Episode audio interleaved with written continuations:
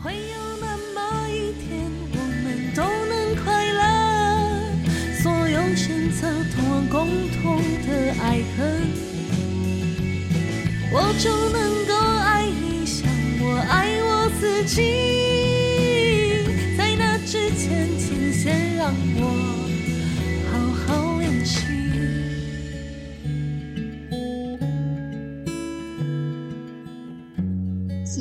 的节目记得到 Apple Podcast、Spotify 等平台给五星评价，鼓励我们持续创作。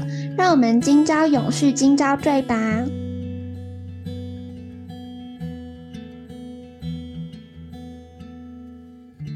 嘿，大家好，欢迎收听思醉的 Podcast《今朝永续，今朝醉》，我是主持人地瓜。在这个 podcast 里面，我们会访问不同工作背景的来宾，并且听听他们要如何把工作和联合国永续发展目标 SDGs 结合，来打造永续的企业。好，我们今天请到的来宾是龚心理师，龚心理师您好。嗨，你好。龚心理师，可以请您简单的介绍一下自己吗？好，没问题。呃，我是。龚佩璇，我是一个临床心理师。我目前呢是在新竹马街儿童医院工作。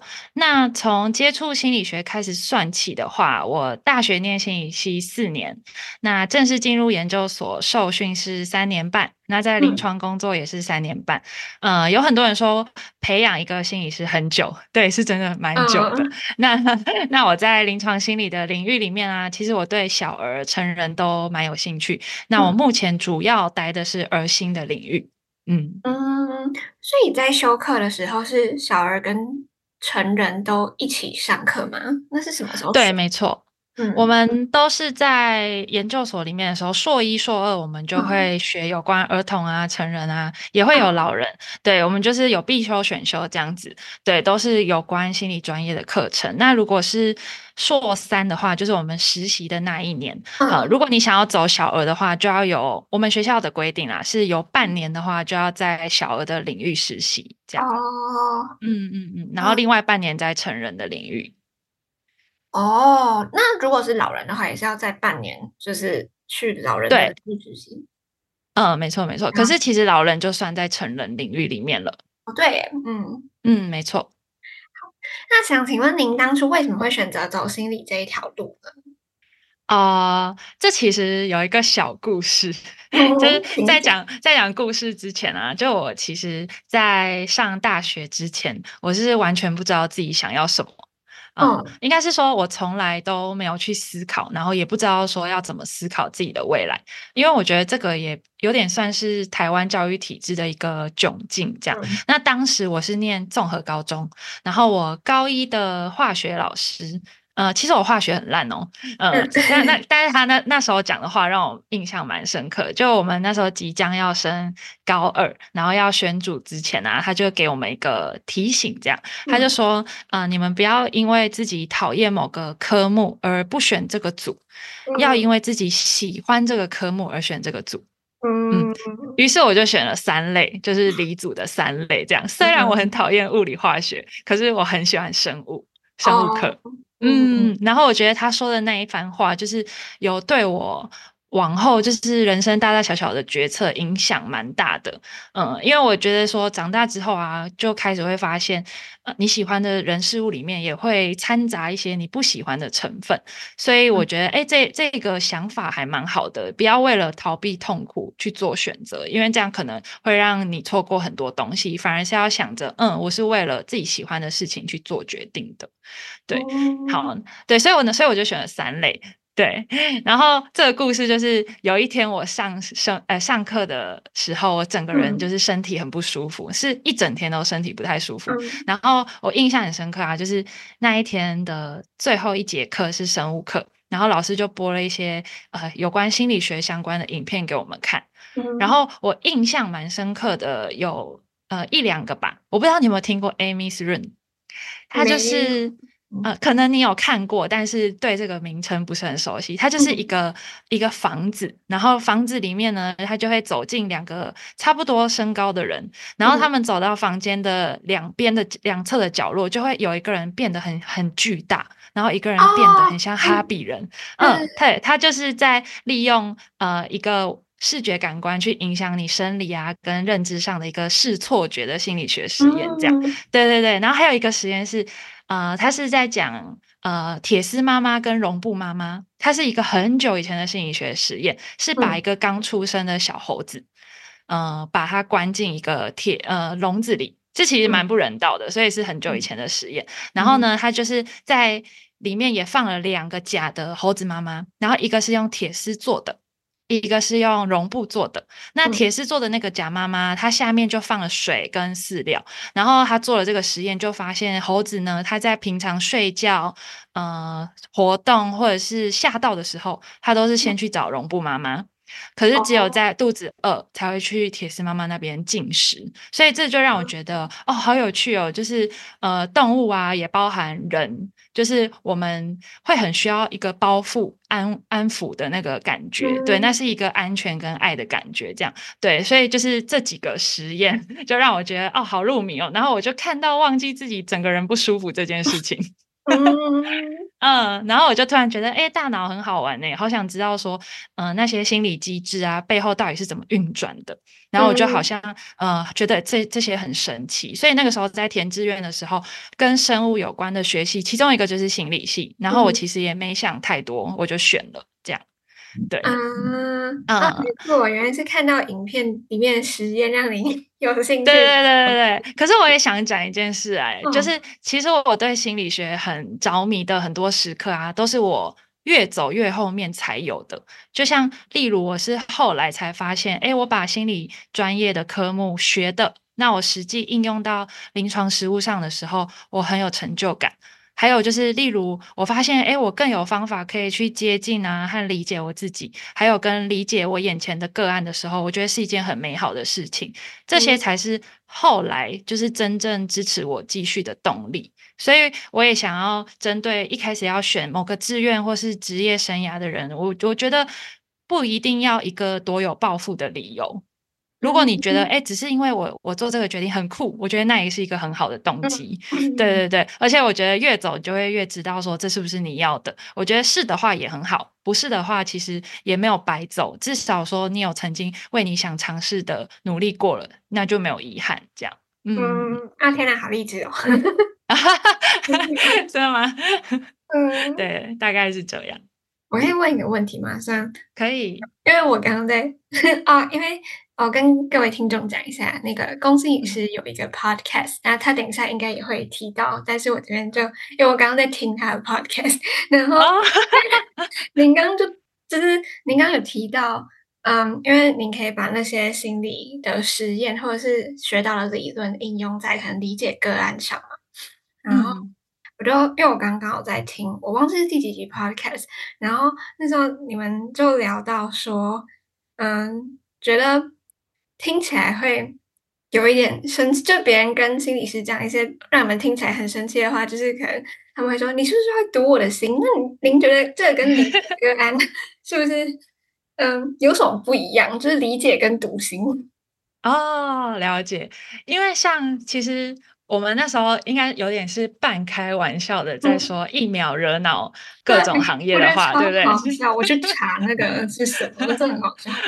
对对对，像心理系就很典型的，就是你是不是知道我在想什么？这样就是其实呃，很多大众啊会有的迷思，就是觉得心理系好像会读心，可是其实我们不会读心，我们不会知道说呃你心里在想什么。可是我觉得比较像是刚才讲的理解个案，比较像是说我可以利用我学到的心理专业，然后去从你的。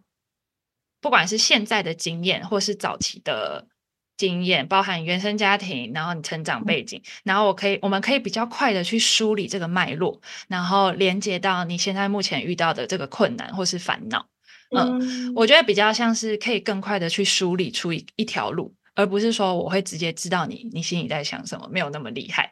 嗯，对，对，对，下班有点恐怖。对啊，没错，我们都会开玩笑说，如果我们会读心的话，我们现在就是去算命了。真的，对。那想请问，因为心理师跟其他的高考证照有一些不一样，就像是他在应考资格方面就直接分成了临床跟资商。那想请问，因为心理师考高考的前提就是一定要有硕士学位嘛？那是一个硕士只能够考一种吗？还是可以两个都考？对，一个硕士只能应考一种。如果以法规来说的话，临床和咨商他们都一定要就读公立或是有立案的私立大学啊，或者是那种独立的学院，嗯，呃、或者是有符合教育部采认有规定的相关心理研究所。而且我们有刚刚前面有讲到，我们要实习至少一年，然后成绩要及格。最后，我们得到硕士以上的学位就可以报考。那比较不一样的就是临床心理师，我们主修就是临床心理；那智商心理师的话，主修就是智商心理。嗯，对。所以，嗯，智商心理是比较偏文组的吗？呃，有些，哎，这个就是我我很想在你你有准备的下一个问题，我我有稍微回应这个。哦 那我就先问下一个问题喽。可以可以。那为什么您会选择临床心理师呢？呃，如果是以我自己来说的话，我在念的大学和研究所本身就是属于理学院，嗯，所以我们本来就没有咨商组。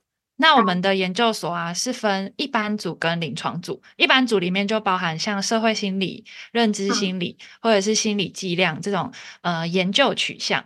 嗯，可是我是比较喜欢实物，然后就是做那个临床实务这样子。嗯、那以前我可能有挣扎过啦，诶，就是智商还是临床这样。但其实我那个时候是真的没有想太多，我可能甚至没有真的很查的很深入，说智商跟临床他们的差异。可是我一样是秉持刚刚那个化学老师说的，就是。我我用那个思维，因为我就发现，哎，我大学时候在修变态心理学，还有临床心理学，都就是觉得好喜欢哦，所以我就选了临床这样。嗯、那刚才就是地瓜，你有问到说，呃，智商跟临床啊之间的差异，对吗？嗯我也很常有被一些学弟妹啊或身边朋友问说，智商跟临床，哎，要怎么选？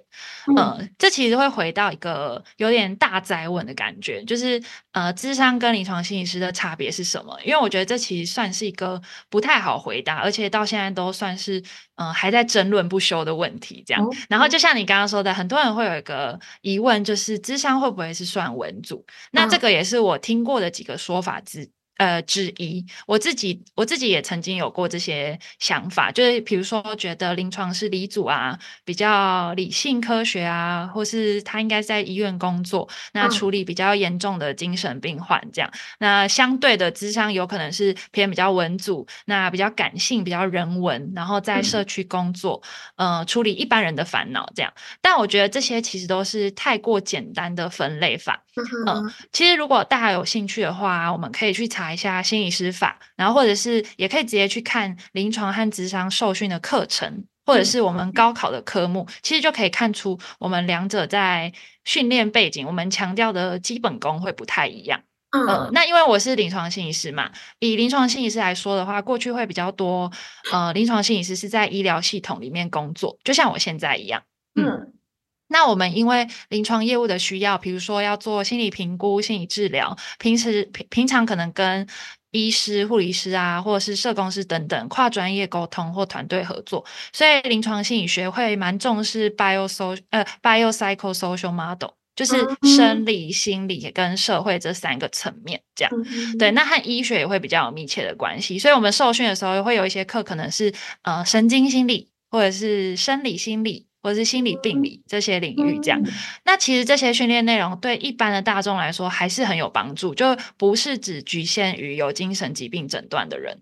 对，那因为我不是很了解智商所的训练过程，可是在我有限的理解里啊，在智商所的训练也会提供一些心理评估，还有心理病理的一些训练，这样。可是他们会比较多是对各种智商治疗的学派理论技巧来琢磨、来训练，这样。对，当然也欢迎，如果 听众有智商心理师的话，也可以来补充啊，或是指正交流这样。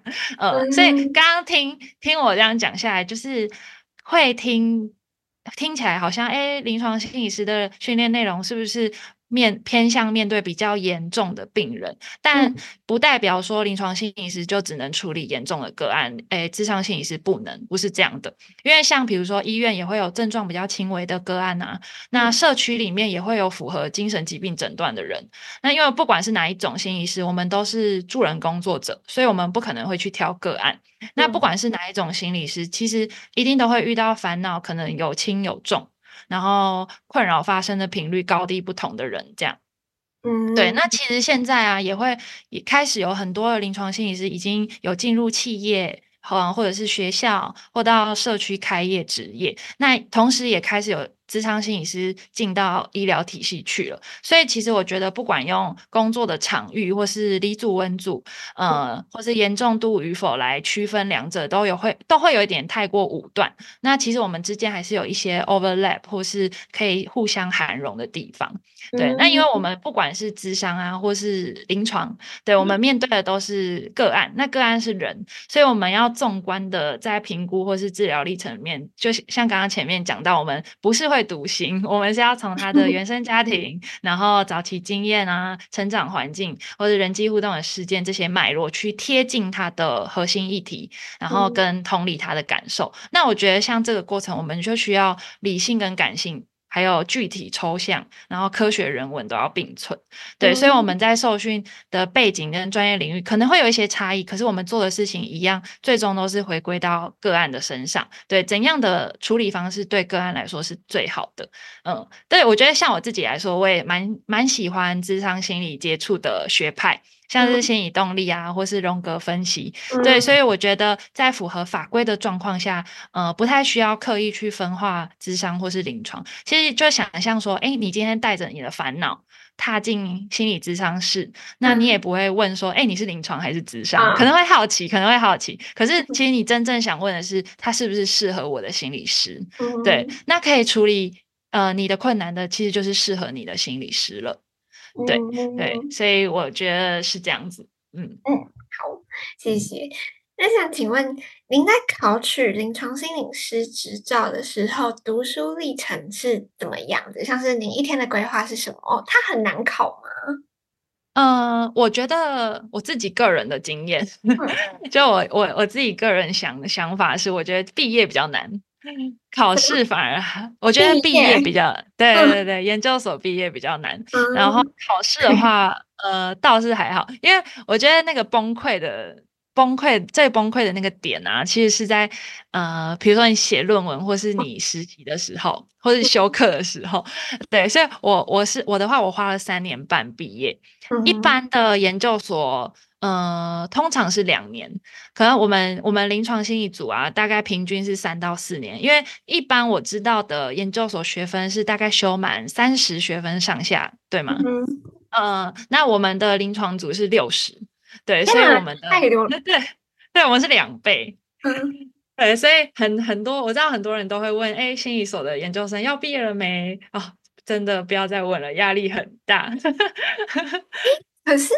那 你们的实习有算学分吗？嗯，有实习有算学分，所以我们总毕业学分就是大概六十这样子。那光是修课学分有多少啊？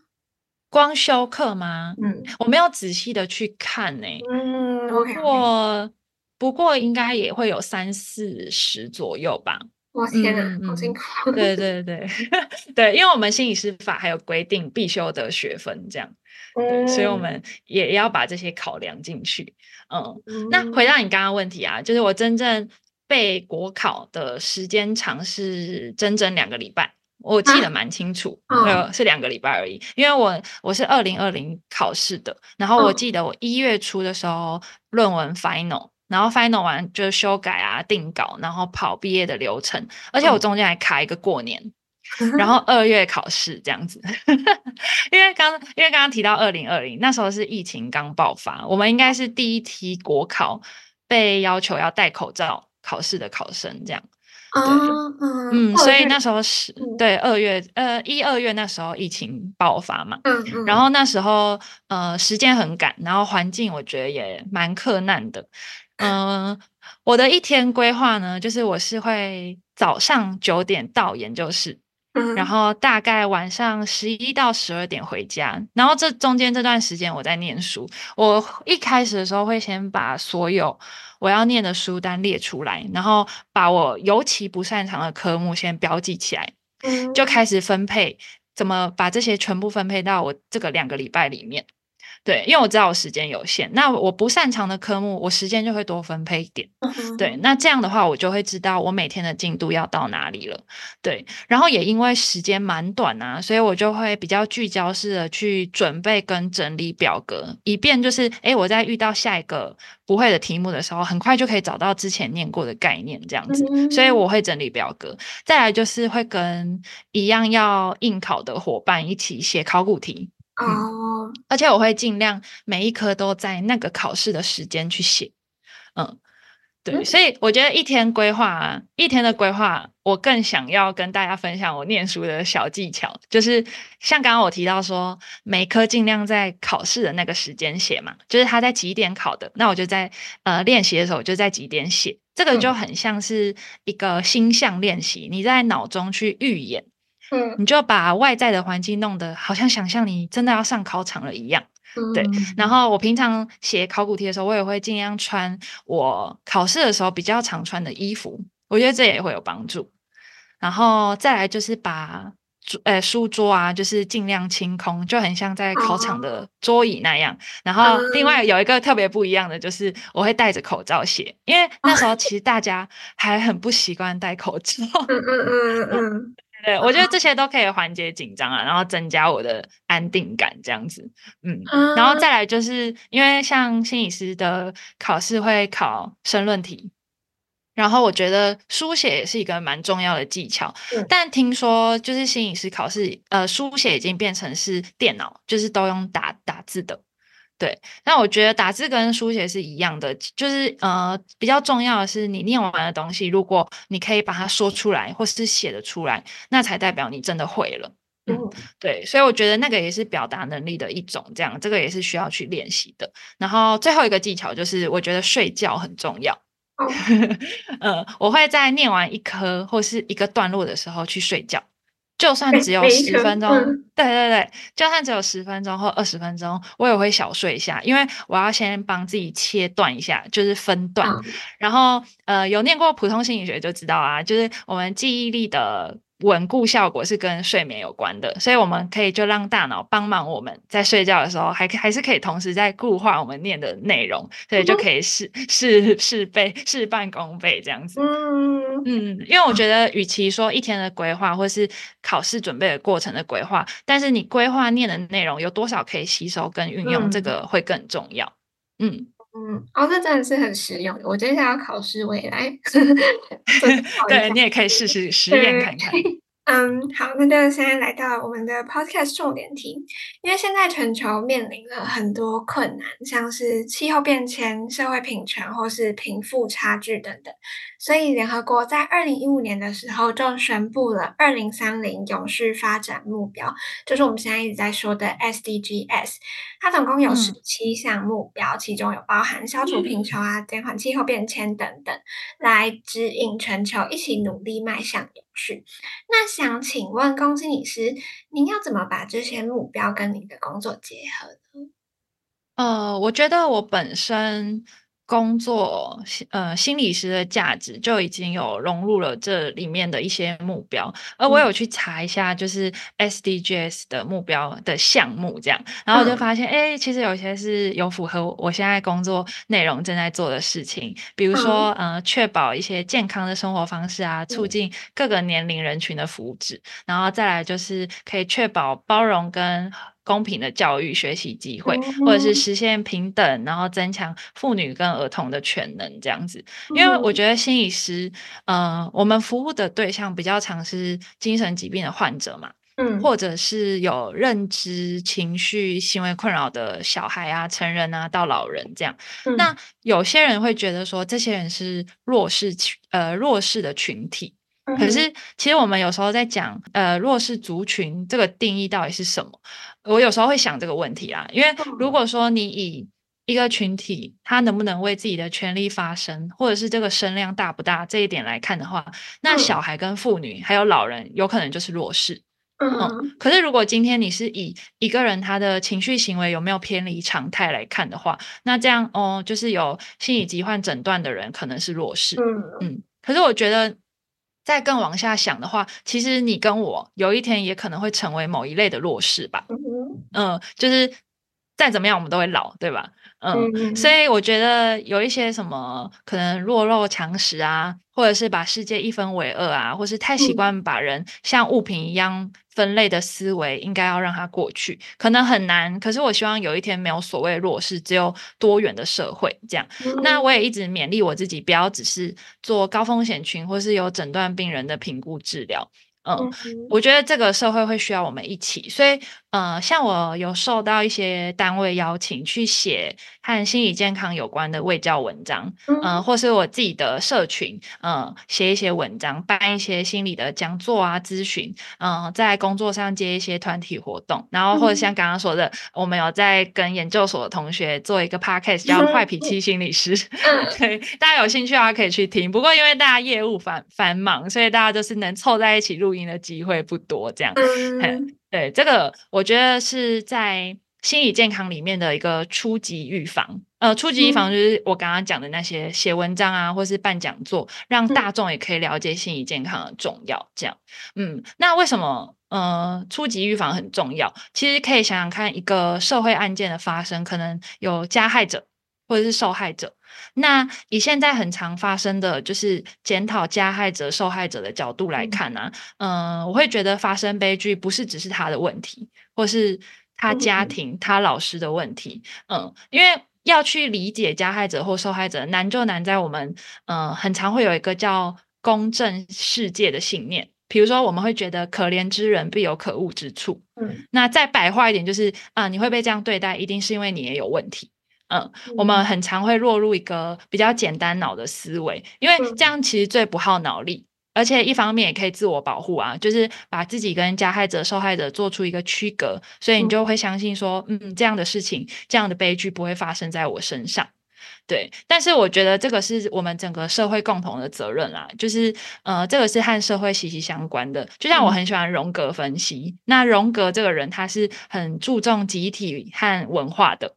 呃，他不会叫大家要把自己关起来读红书，他会，他可如果还活着的话，可能会请大家重视社会新闻啊，或是舆论这样子。对，嗯、呃，对，像家庭或是婚姻或是社会事件，其实之间都是有联动的。嗯、呃，对。然后我觉得，呃，现在很多的冲突是发生在网络上。所以网络的那些留言其实是很片段的、很及时，而且是没有互动的。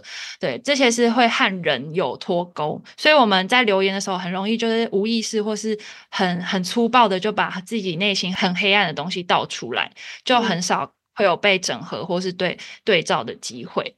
嗯，就像我前面说的，就是那种比较把人像事情一样分类的评价，就会很像一把刀一样。就把大家在社会上就切成碎片，这样对，嗯、所以我觉得心理师在推广的事情不一定要懂荣格分析才会啊。就我们想传达的是一个可以让人活得比较整体的概念，我们去练习看事情的全貌。对，所以我觉得一件事情的发生，不要急着去下定论，可以练习先停下来。然后多想一点可能性，这样子，嗯，这个是我觉得跟在心理治疗里面要去了解自己一样是急不得的啊。我一直觉得就是一呃很值得的事情都不好做，所以好的治疗啊，或是好的教育都不会立竿见影，它是有一个滞后的效应，因为持久的效果是会延宕出现的，所以我们也会很希望大家可以越过那个表层，看到意识底下需要被。探讨的感受也好，需求也好，意义也好，我觉得那对认识自己和整个社会会很有帮助。嗯嗯，对啊，谢谢您的分享，我觉得这真的是很有启发性。好，那最后一小小题，就是请问您对于就是思缀这个 podcast 有什么感觉，或是有什么指导，或是鼓励吗？鼓励吗？不敢说鼓励。就一开始在准备访纲的时候，我有去。找了思坠代表的含义，然后我有看到你们有提到说，人生有很多困难，很多妥协，或许因此误入歧途嘛。嗯、但没关系，就是创办人打造的思追，呃，会带领找不到未来的人啊，在星辰大海里悠游自在。我就觉得蛮感动的。嗯、我看到这段蛮感动，因为这个跟呃心理治疗的历程会有一些类似的地方。呃，像我之前有写过一篇文章，叫做《人心可以治疗吗》，嗯、然后我里面就有一段写到说。在心理治疗的历程里面，我很常会去想象个案和心理师是共乘一艘船的。有时候我们可能会一起在呃茫茫的大海里面迷惘，那有时候会一起乘风破浪啊。心理师的角色比较是协助个案拨云见日，然后在一次又一次的治疗里面，呃，为生命找到航向。然后我就觉得哇，这跟思坠的含义是有重叠的，所以我就看到很多其他行业的大家，就是看似在做不同的事，可是其实是殊途同归，我就会觉得更感动、更有力量这样。嗯，而且当初其实是呃我们科的精神科医师。呃，邀请就是邀请说，哎，有没有兴趣来呃，就是接受思缀、oh. 呃，对录音的邀请这样。那其实我一开始，对对，我一开始觉得没有很大的兴趣，但是后来他就直接来找我，然后想要引荐我这样，然后他就跟我简介了思罪的理念，嗯、我就听了觉得好热血哦，好有意义这样。因为我也很常，对我很常和我的朋友聊天，都会聊到。这一类永续或是平等的议题，因为我觉得这个很重要，因为我们以为的个体其实是深深在影响整个世界，然后整个。社会的，所以我觉得改变个人就会改变世界啦。那我也觉得很荣幸，因为呃，小小的我可以 代表大大的心理师、临床心理师圈，和大家介绍我们在做什么。对，也许不是很完美，但我已经蛮尽力这样。然后不只是为我的专业领域做一些事情啊，也可以促进一些交流啊。我觉得我们才能尊重而且涵容多元的大家这样。那我想这对整个社会也会是一个好的方向。嗯，对啊，谢谢你们。哇，谢谢您的鼓励，而且您好认真，还去看他的那个说明文字 哦。对啊，对啊，我我一定要先了解一下，就像你会先听一下我的 podcast 一样。对，我们都很认真。好，钟心理师，谢谢您今天拨冗参加节目的录制，和我们分享您的经验。那如果各位听众有任何想要问的问题，都可以在 podcast 的底下留言，我们会把问题收集起来，统一复。那就要感谢大家的收听，下次见喽，拜拜，拜拜。